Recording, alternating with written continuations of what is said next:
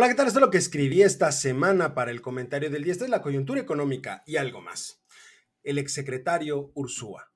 Decía el gran Macraff, cuando una voz respetable se apaga, es importante recordarla para que su mensaje nunca se olvide. A ver, una de las principales virtudes que debe observarse en la autoridad encargada de manejar los asuntos económicos de cualquier país es la congruencia. Es decir, que lo que se dice y lo que se hace tenga sentido y dé certeza a los inversionistas para poder decidir entre una economía u otra. Esta situación permite entonces que los dueños del capital tengan las herramientas necesarias para poder decidir si realizan un negocio en un lugar determinado por ser más rentable que en otro. Dicha congruencia debe ser un requisito fundamental para quien ostente la titularidad de instituciones como la Secretaría de Hacienda, la Secretaría de Economía y el Banco de México en el caso mexicano. En esta ocasión me quiero referir a quien por un corto lapso de tiempo ostentó la titularidad de la Secretaría de Hacienda al inicio del gobierno del hijo predilecto de Macuspana y me refiero justamente al doctor Carlos Manuel Ursúa, recientemente fallecido. Tuve la oportunidad, de manera personal, de conocer al doctor Ursúa cuando al inicio de la administración del morador de Palacio se dio el proceso de entrega-recepción de las diferentes administraciones, de las diferentes instituciones. En aquel entonces yo me encontraba colaborando en el desaparecido Servicio de Administración y Enajenación de Bienes, SAE, que formaba parte de la Secretaría de Hacienda. En aquella ocasión observé a una persona sencilla, pero dispuesta a escuchar a los funcionarios salientes.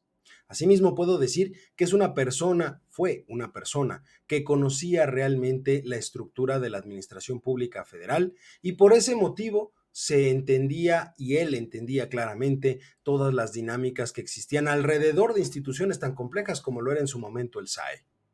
Este comportamiento fue justamente el principal activo que el secretario, el ex secretario Ursúa, utilizó para tomar las riendas de la Secretaría de Hacienda al inicio de este sexenio.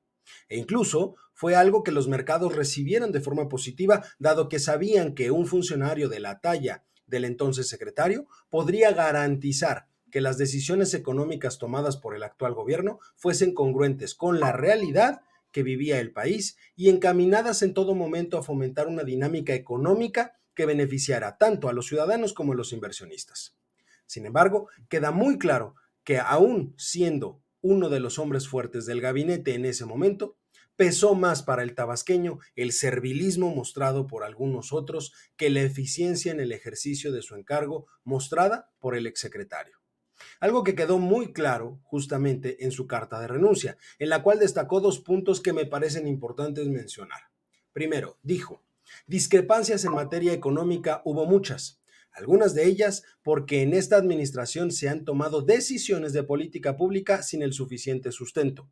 Estoy convencido de que toda política económica debe realizarse con base en evidencia, cuidando los diversos efectos que ésta pueda tener y libre de todo extremismo.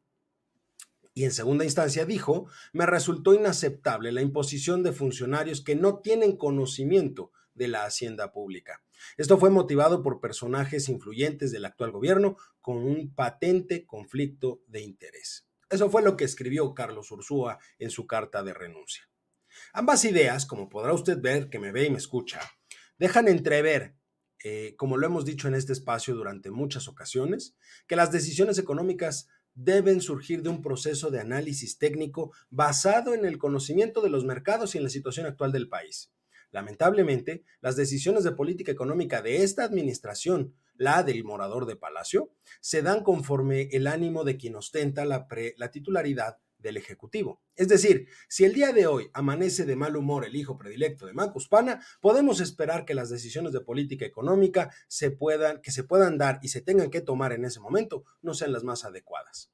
Asimismo, es muy claro que en mucha de la política social implementada por este gobierno, lejos de ser un instrumento que permita mejorar la calidad de vida de las personas, es la forma más mezquina que ha diseñado la 4T para obtener votos en las elecciones.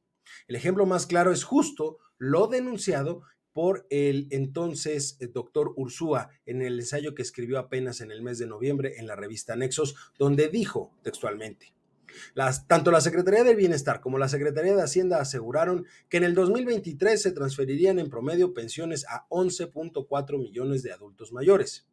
Y el Consejo Nacional de Población, la CONAPO, es por ley el encargado de proyectar las cifras de la población mexicana año tras año.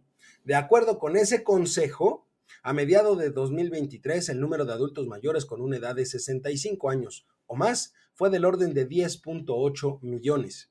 ¿De qué lugar del mundo trajo la Secretaría del Bienestar a los otros 600 mil mexicanos?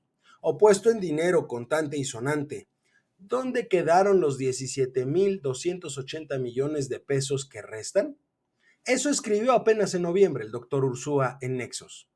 Y esa situación deja muy claro que el gobierno del hijo predilecto de Macuspana poco entiende de los temas económicos y mucho entiende de cómo favorecerse del uso inadecuado de las finanzas públicas. Y ojo, esto no es algo que solo diga yo, ni tampoco es algo exclusivamente dicho por el exsecretario Ursúa. Es algo comentado por una gran cantidad de personas y expertos en el tema.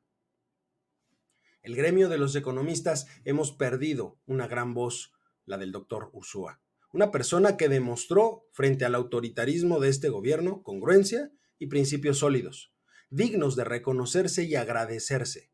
Sin duda se le extrañará, sobre todo en los tiempos que están por venir. Mientras tanto, le mando un fuerte abrazo a su familia y mis más sinceras condolencias por la pérdida de quien por sobre todo fue un padre, un esposo, un hermano, un hijo y un amigo. Yo soy Eduardo López y este fue mi comentario del día, coyuntura económica y algo más.